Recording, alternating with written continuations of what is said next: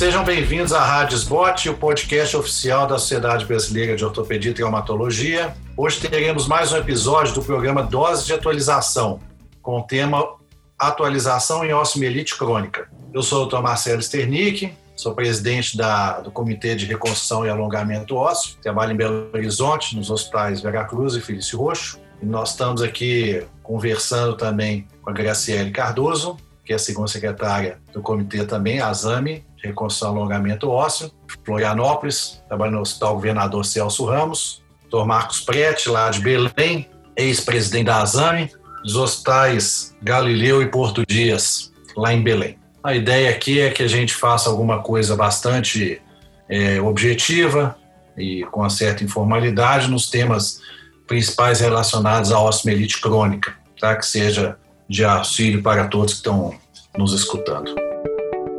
Então, vou, a gente vai falar muito sobre diagnóstico e tratamento, então eu queria as damas primeiro, né, Prete? Com certeza, então, meu amigo. então, vamos lá. Graça, você podia falar como é que você faz o diagnóstico com a suspeita de osteomielite crônica, paciente que foi submetido a alguma cirurgia ou alguma fratura exposta, alguma coisa, ele está evoluindo com um processo inflamatório e você suspeita osteomielite. Como é que é essa sua avaliação por imagem?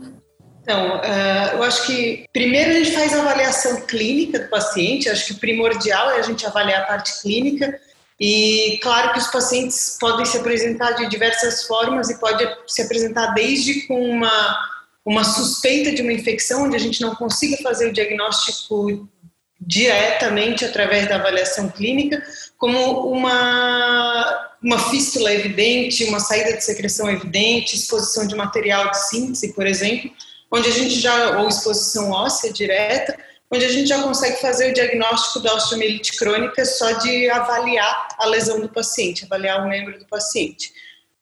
Mesmo nesses pacientes onde a gente consegue fazer a avaliação clínica, ah, de avaliação eh, laboratorial, eu sempre solicito um hemograma PCR-VHS para a gente ter uma, pelo menos um, um ponto inicial para a gente no futuro, quando começar o tratamento desse paciente, a gente poder cons é, conseguir avaliar a, a evolução da diminuição do PCR.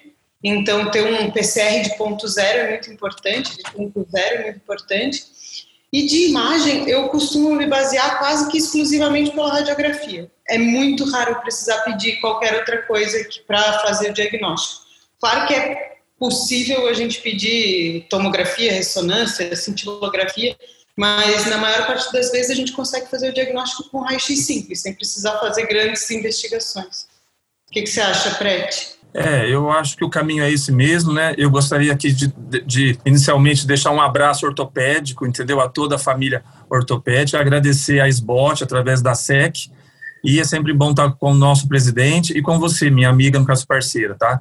É, realmente, é, eu tenho visto, Gra, que às vezes não é muito fácil a gente ser tão direto né, nesse diagnóstico, porque você pode ter apenas uma infecção de partes mole ou de uma síntese, ou até então a tal, o tal né, diagnóstico de osteomielite crônica, entendeu? Mas na caso presença de uma fístula, é, aquela parte mole é, com epidemia, com, com, com calor, presença ou não né, de febre, entendeu? Isso já é o primeiro sintoma no caso clínico, né? E se, na presença de síntese, se essa síntese estiver instável, a gente sabe também que isso contribui para esse processo de infecção, né? E também a gente, é, assim, é difícil a gente não fazer, não solicitar um exame complementar, seja uma radiografia, né, uma tomografia, ou que não é muito, é, muito assim, é, comum, mas a gente sabe da importância da ressonância para ver a extensão desta infecção óssea quando a gente pensa já um pouquinho na classificação, porque a gente sempre, como, como a gente já faz, né, Gra, a gente é, faz o diagnóstico já com a classificação, entendeu? Então, para ver a dimensão, às vezes o raio-x ele, ele, não é o suficiente, mas hora aí a gente passa para tomo, né? Mas, em suma, é isso, é a gente abordar a história, a parte clínica, ver a sintomatologia, a clínica e um exame de imagem, né? também para depois partir para um exame de laboratório, o VHS, o PCR, como que você disse, entendeu? Eu concordo, concordo com vocês. Assim, a grande maioria dos casos é muito, muito claro, né? Principalmente se ele está atualizado, né? Mas alguns realmente são um pouco mais difíceis. Concordo que normalmente uma radiografia só é suficiente, mas tem casos que às vezes a gente precisa pedir ressonância. A ressonância é um problema, às vezes mesmo a tomografia, por causa de artefatos, tem metal. Hoje tem uns aparelhos mais modernos com supressão de metal que ajuda. Mas isso eu acho que é, não é a raridade, mas é a exceção. A grande maioria é o que vocês falaram mesmo. Tem uma, um ponto é, mais particular em relação a isso, que são as pseudartroses. Principalmente naqueles casos assim, de fratura exposta, paciente pós-operado. É, vocês acham que toda pseudoartrose, até prova em contrário, ela é infectada ou não? Em caso de pseudoartrose com paciente operado, vocês fazem uma propedêutica para a infecção para saber se ele está infectado? Não, eu vou muito pela clínica. Se eu observo que não tem nenhum sinal de flogose, que nunca teve saída de secreção purulenta, que o paciente, por exemplo, nos pacientes onde não existe mais material de síntese, e eu vejo que é uma pseudartrose viável, que a gente vai conseguir tratar sem necessariamente abrir, acessar a pseudartrose, eu não faço exame nenhum, não. Ou nada, nem VHS, nem PCR, eu faço pré-operatório normal e faço tratamento como se fosse uma pseudartrose viável, não infectada, sem abordar o foco de pseudartrose. Mas aí, no, no caso, caso, faria com fixação externa? Sim, né, se for abordar com fixação externa. No caso de, de o um paciente ter alguma síntese interna que vai exigir que eu aborde o, o foco de, de pseudartrose, aí eu avalio a característica do osso no local. Se tiver alguma característica de osso inviável, partes moles com características suspeitas, aí eu faço coleta de, de material e posso até enviar o material de síntese para sonicação. Mas uh, se não tiver essa suspeita e eu puder abordar fechado e não for abordar, não tiver material de síntese, eu não investigo. E normalmente não tem problema. Acho que eu nunca tive problema em, pelo fato de ter acreditado que não fosse uma pseudartrose infectada e acabar sendo. Sua conduta é a mesma, Prete? É, de uma forma geral, realmente a gente tem visto que a, a literatura ela está ela tá realmente partindo para esse lado, tipo que será que toda pseudoartrose é infectada, seja aquela infecção subclínica, né? E daí então a diferença de uma pseudoartrose infectada ou de uma osteomielite, né? Marcelo, é seguinte, é, quando é aquela pseudoartrose que falhou é, a parte vascular, entendeu? Né, e está fechado e não tem implante, então eu tenho a preocupação de, de melhorar ou de promover uma estabilidade, né, no caso que mecânica, e eu não coleto, eu não penso numa, numa pseudartrose por, é, infectada.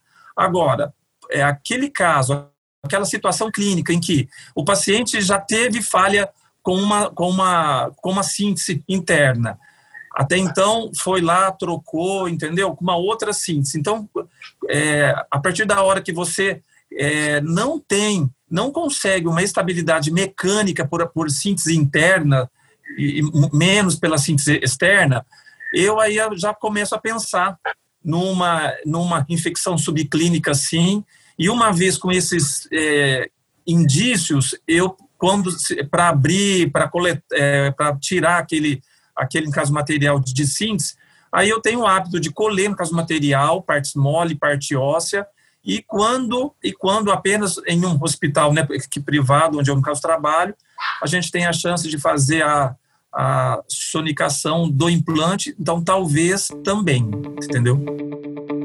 Antes, da gente falar sobre essa cultura coleta de material, é, classificação clássica de osteomielite crônica, Cirnimader, né?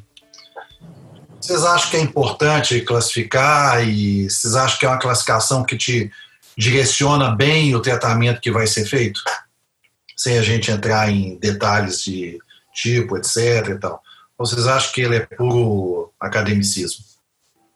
Graças. Eu gosto, eu acho que é uma classificação bem boa. Eu acho que é uma classificação até muito à frente do tempo onde ela foi escrita, se a gente for pensar, porque uh, muito pouco se avaliava a parte nutricional de paciente. Hoje em dia a gente tem evidência científica de que uh, desnutrição e subnutrição influenciam e aumentam a probabilidade de osteomielite ou de, de pseudartrose, por exemplo ou retardo de consolidação, e eles, desde o início, já avaliavam a parte clínica do paciente em associação com a parte radiográfica, que é uma coisa que a gente vê muito pouco em, em ortopedia, né? Alguém que se preocupe com a parte que insira na classificação ortopédica também algum parâmetro clínico associado.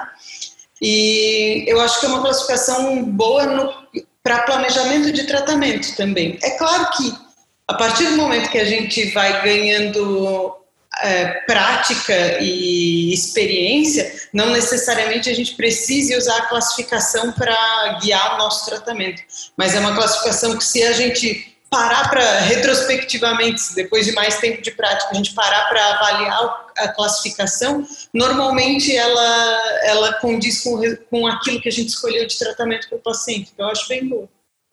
Você concorda, Prete?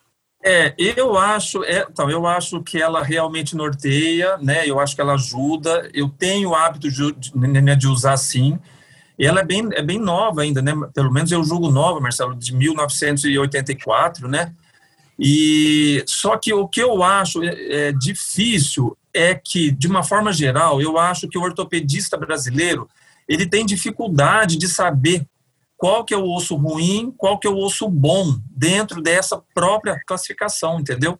Se ela só é intra no caso medular, se ela é, ela é também é cortical, entendeu? Então, é, não, não adianta a classificação ser, ser bem acadêmica se no intraoperatório ou, ou, né, ou até no extra, no, na, na própria preparação deste tratamento cirúrgico, você, com, com, com imagens de ressonância ou, ou de raio-x, você tem dificuldade para fazer a classificação e depois ainda no intraoperatório de, é, de, de, saber o que é osso ruim e o que é osso, o que é osso bom, entendeu? É por causa disso que, que eu acho a, a principal causa que as osteomielites elas são incuráveis diante de uma, de uma situação que o colega não consegue tirar o osso ruim, né? O osso, no caso, necrótico, entendeu? É, eu, eu acho que é a classificação bem legal, assim, sem ser muito ortopedicamente falando, né? Ela não, apesar dela te direcionar bem em relação ao tratamento, ela não necessariamente você fica engessado com ela, né? E uma coisa interessante é isso que a, Graça falou, que é a, a possibilidade, a, a, avaliação não só radiológica, que muita gente acha que é a classificação puramente radiológica, mas ela tem a avaliação do estado clínico do paciente, né, tanto local como sistêmico, e isso ajuda a gente demais. É, passando para o pro procedimento cirúrgico em si, vocês falaram sobre sonicação, etc. Então, o que, que vocês, é, de uma maneira bem objetiva, como que vocês fazem essa questão da, da cultura? Sim, pega é, fragmento ósseo, partes moles, quantos fragmentos cada um, a sonicação vocês já falaram, manda para anatomia patológica também ou não. Graça, como é que é a sua abordagem? Fístula crônica, eu normalmente coleto a fístula, os bordos da fístula em caminho para anatomopatológico. Nunca, eh, nunca tive nenhum resultado de degeneração sarcomatosa, mas como é descrito, então eu costumo encaminhar. Uh, faço coleta de material profundo sempre, nunca de material superficial, então uh, tento pelo menos três amostras de material profundo, tanto de partes moles quanto fragmento ósseo. E se houver material de síntese estiver disponível, eu encaminho material de síntese para sonicação também.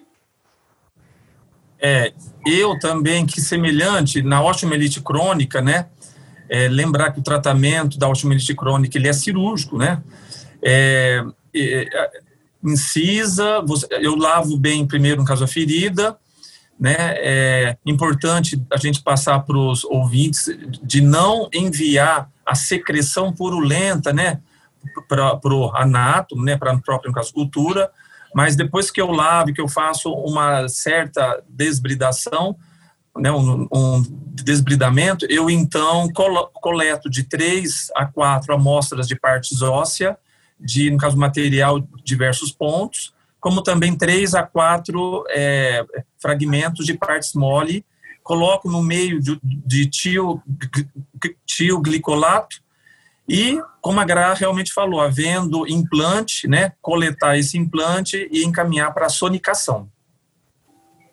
Isso. Eu faço. O protocolo é o mesmo, né? Eu só. Acho sou um pouco mais medroso de achar bactéria em fragmento ósseo. Eu pego um pouquinho mais, eu pego cinco, seis, assim. Estou pegando, mas eu acho que a sonicação, para quem, quem tem disponível, é um, é um ótimo auxílio. Né? A, a cultura ela dá positividade em torno de um terço dos casos, com a sonicação isso dobra. Então, assim, a gente está falando fazer filme areia, essas coisas de avaliação por DNA de bactéria, que são pouquíssimos lugares no Brasil que tem, mas sonicação é um, é um aparelho relativamente barato e quem tiver disponível, algum hospital que, que possa fazer um investimento desse, realmente eu acho que vale muito a pena. Graça, eu queria que você falasse em termos gerais qual que é seu protocolo de cirúrgico das osteomielites e depois o PRET?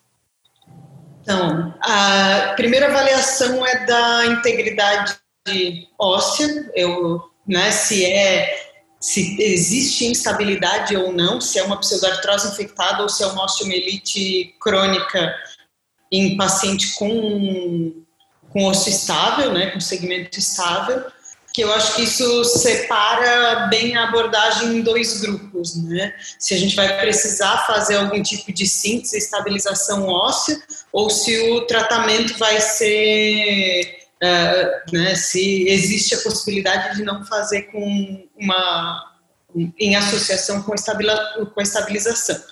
Isso envolve isso após a avaliação da, da ressecção e do uh, e do comprometimento de todo o diâmetro ósseo, né? Então, uh, se a gente tem uma, um comprometimento de todo o diâmetro ósseo, se eu tenho um fragmento necrótico grande, que eu vou precisar ressecar esse fragmento, então ele já entra no grupo onde a gente vai precisar fazer estabilização óssea. No caso de não precisar fazer estabilização óssea, de não ter uma, um acometimento circunferencial, onde a gente mantém a estabilidade óssea depois do debridamento, então, a abordagem é com é, cirúrgica, com debridamento, ressecção da fístula e ressecção de todo o osso necrótico e de todo, todas as partes moles necróticas envolvendo. E aí o objetivo é fazer a cobertura e o, e o preenchimento do espaço morto. Uh, a esse espaço morto a gente pode preencher de, de diversas formas, né? A gente pode fazer, uh, se precisar fazer cobertura de partes moles, pode fazer retalho muscular, pode fazer uh, retalho vascularizado, retalho livre, o preenchimento do espaço morto, aí a depender do, do tamanho que precisa ser preenchido, pode ser feito com tanto técnica de Papineau, com enxerto ósseo, uh, autólogo, uh, pode ser feito com biovidro hoje em dia, que é uma boa possibilidade, pode ser feito com espaçador com cimento com antibiótico, aí a depender da disponibilidade de cada um deles, é claro que o mais amplamente disponível é o, o, uh, o cimento ósseo com antibiótico e o enxerto autólogo, são duas possibilidades. Prete, em, em linhas gerais, qual que é o seu protocolo para tratar osteomielite? E eu queria saber também se você usa é, algo para preencher o espaço morto, igual a Graça falou sobre retalho, cimento com antibiótico, qual a proporção que você usa, biovidro, qual é a sua experiência com isso? Bom, de uma forma geral, né, é, eu faço um desbridamento amplo eu uso o sinal de, da páprica, né? É, onde a gente vê pontinhos de sangue que ajudam ao, a distensão de um osso necrótico ou de um osso vivo, entendeu? Isso é, eu acho fundamental depois que você é, tem em mente a classificação, você desbridar de uma forma ampla. Né? O grande nosso problema é que a maioria dos ortopedistas ficam com receio desse desbridamento, porque desbridou, você vai ter gap, você vai ter falha óssea. E a gente sabe a dificuldade de se tratar uma falha óssea, entendeu? Então, se no, durante o meu desbridamento eu já vou vendo se vai ficar falha óssea. Ficando falha óssea, eu já tenho que estar concomitantemente pensando na estabilização, obviamente aí com uma fixação externa, né? né? E aí então esse preenchimento de espaço morto, né? Esse espaço morto ele tem que ser preenchido, seja então com os é, substitutos ósseos aí, né? Como a gente tem vários, entendeu, né? É, desde o, cimento ósseo com com é, antibiótico, né? Eu, eu, tenho usado sim. A gente tem usado é, o antibiótico de, da gentamicina ou a vancomicina, tá? Né? Importante fazer, relatar aqui que essa, no caso, mistura deve ser sólido com sólido, então você deve ser, colocar sólido sólido e depois colocar o líquido do cimento ósseo, né? E a, a proporção aí é de uns 30% da dose do antibiótico para o teu volume de volume de é, é, cimento ósseo, entendeu? E aí então preencher esse no caso cimento essa falha óssea, como também o uso, né, de biovidro, entendeu? Que né, que é uma que é um, um que é um substituto ósseo muito bem-vindo, muito bem quisto, na qual a gente sabe que é, além de todas as vantagens, né, que ele tem, eu não vou precisar tirar esse cimento ósseo, né, como sempre eu tenho, e aí colocar um outro tipo de enxerto ósseo, entendeu? Importante que esse gap ele seja coberto, eu não posso deixar esse, essa falha óssea exposta, entendeu? Né? Então, além de, do preenchimento, a cobertura de com estrutura que desse gap, o uso de antibiótico também sistêmico, isso varia de protocolo, de hospital para hospital.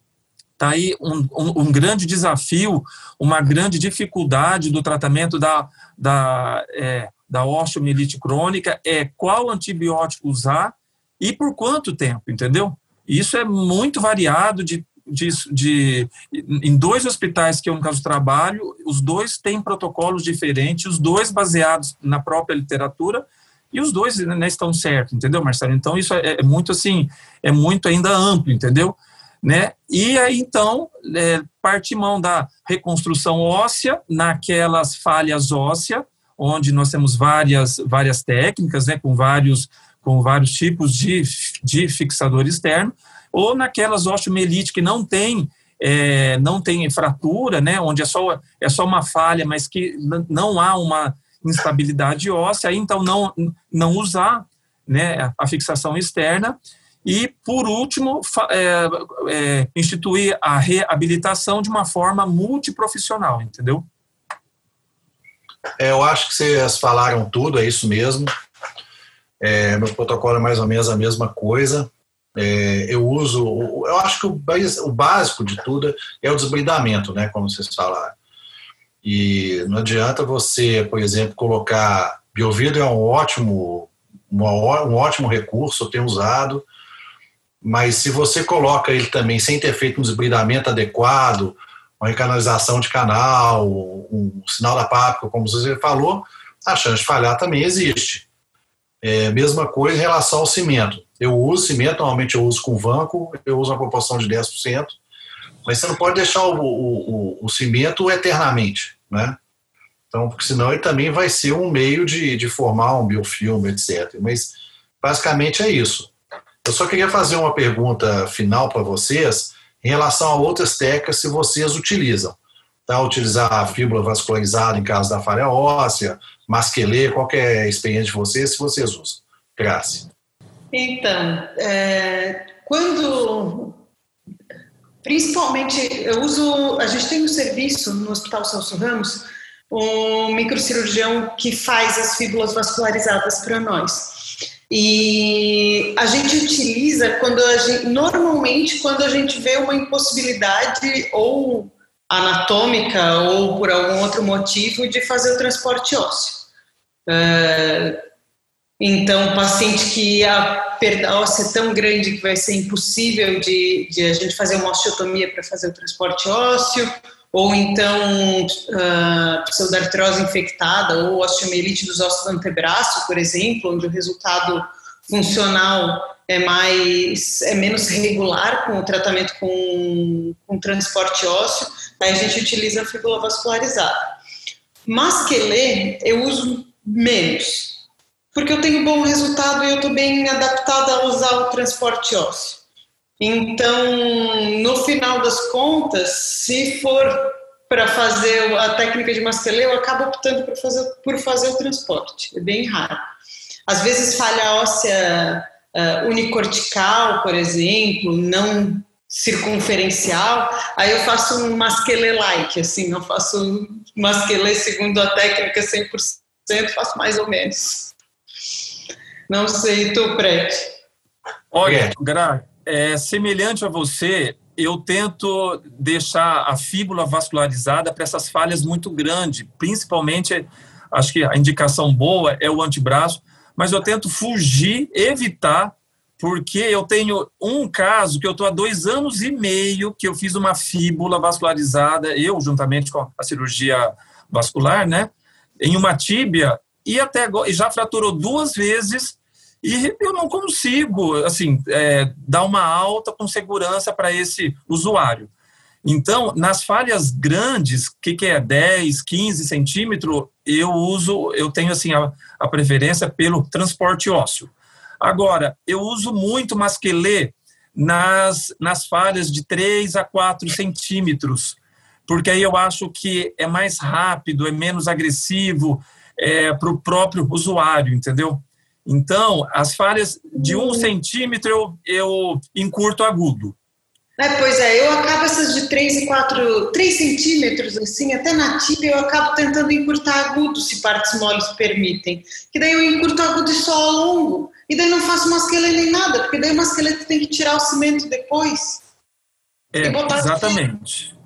Exatamente. É, é porque aqui, a particularidade que eu tenho é, assim, os usuários daqui, eles têm uma dificuldade grande do retorno. Então, é, quanto menos é, eu, eu, eu é, contar com o retorno, eu sei que eu vou estar ajudando mais naqueles usuários SUS. No, caso privado, não, é, aí ok, entendeu? Então, eu também tenho, tenho usado o masquelê, tenho usado, no caso, transporte ósseo, entendeu, né? E, e o encurtamento agudo, como você disse, nessas falhas, no caso pequena, e aí com alongamento. Acho que não foge disso, né? Bom, e então. Eu fazer uma mini pergunta. Vocês, o que, vocês acham que é o futuro? Calma aí, da... doutora, doutora, desculpa. É, fala de novo, porque entrou junto com o doutor Marcelo. Ah, pode, pode, pode, fazer seu comentário. Aí, doutor Marcelo, depois ele pega a palavra. Tá. Uh, eu acho que agora está tudo certo, posso fazer? Uh, o que vocês acham que vai ser o futuro do tratamento da osteomielite? Vocês acham que vai ter placa com antibiótico, placa com bacteriostático, haste antibiótica comercializada. O que vocês acham que vai ter de novo? Brent, o que você acha? Olha, é, eu acho que nós estamos é, evoluindo muito nos antibióticos, antibióticos, sabe? Eu acho que nós estamos evoluindo muito de como limpar um osso infectado, porque até então era muito, era, era pouco, no caso, conhecimento disso, entendeu? Né? Então, é, já é meio que, é, a gente já está vendo indícios, princípios da própria, no caso, literatura, de implantes com antibiótico, e até, né, eu estou assim, torcendo para que tenha, é, para que tenha enxerto ósseo, ou seja, a oncologia que está mais, que usa mais esses enxertos autólogos, né, de peças ósseas, entendeu? Para a gente não ter medo de ressecar e para a gente tratar as falhas ósseas de uma forma mais rápida, mais, mais no caso, precisa, entendeu? Então, tô, tô assim pensando nessa linhagem aí, entendeu? E você, olha? Eu acho que não só material com antibiótico, mas o que existe de pesquisa hoje já quase alguma realidade são materiais, por exemplo, placa e haste com um microchip implantado e que ele te fala quando tem uma infecção local. Bom, então nós estamos encerrando aqui o, esse nosso bate-papo de osteomielite. Eu queria passar a palavra para a Graciele e para o Prete sobre para fazer umas considerações finais, uma mensagem final a respeito da osteomielite. Então, para finalizar, eu acho que o mais importante é a gente, uh, na abordagem da osteomielite, a gente fazer uma, um planejamento cuidadoso de todos os passos que a gente vai precisar durante o tratamento. Então, desde o diagnóstico até o, o procedimento cirúrgico cuidadoso, já tomando, uh, tendo durante o planejamento pré-operatório ideia de se a gente vai precisar de material, que material que vai precisar, quanto que vai precisar para não, não encontrar nenhuma surpresa no transoperatório e a partir disso utilizar da equipe multidisciplinar que é muito importante, infectologista, fisioterapeuta, é, para que a gente faça o segmento e a reabilitação do paciente da melhor forma possível. Ainda assim, é muito importante a gente explicar para o paciente que é sempre uma briga que a gente não sabe se a gente vai ganhar porque apesar de a gente usar todo, todo o arsenal disponível e tudo que a gente tem uh, de possibilidade para tratar a osteomielite crônica, ainda assim é uma batalha que a gente acaba, pode não ter sucesso e pode não sair vitorioso numa primeira tentativa. Então o paciente também tem que estar ciente disso. É, lembrar então que o tratamento da osteomielite crônica é um desafio né? Porque é muito difícil é, ainda hoje, nos tempos de hoje, né? O tratamento desse microorganismo dentro do osteoblasto. Então aí, né? A, a importância dos antibióticos, a importância de um tratamento cirúrgico amplo, entendeu? Né? E que isso exige do profissional uma curva de aprendizado, na é verdade, né? E assim como o, o tratamento da infecção é um desafio a nível dos antibióticos, a osteomielite ainda continua sendo um desafio pelo o tratamento das falhas ósseas. Então, é muito importante a gente estar sempre relacionado a este tratamento de uma forma multidisciplinar, porque a osteomielite, ela, ela é curável. Toda osteomielite crônica, ela foi um dia aguda. Então, a importância da atenção no tratamento de uma osteomielite aguda para que ela não fique crônica.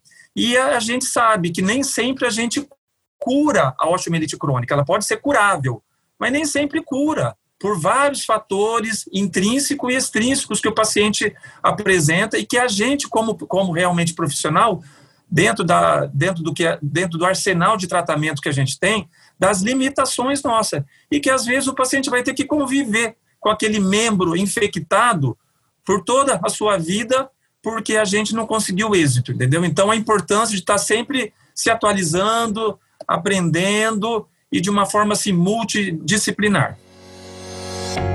É isso. Então, muito obrigado a vocês dois. Esse papo bastante legal, dois ícones da reconstrução óssea. Acho que o recado foi passado. Obrigado também para a SBOT, através da SEC, e para todos que estão nos vendo. E você acabou de ouvir mais um episódio da Rádio Sbot, podcast oficial da Sociedade Brasileira de Ortopedia e Traumatologia. Todas as edições estão disponíveis no site www.sbot.org.br e também nas principais plataformas de streaming. Nos vemos no próximo episódio. Até lá!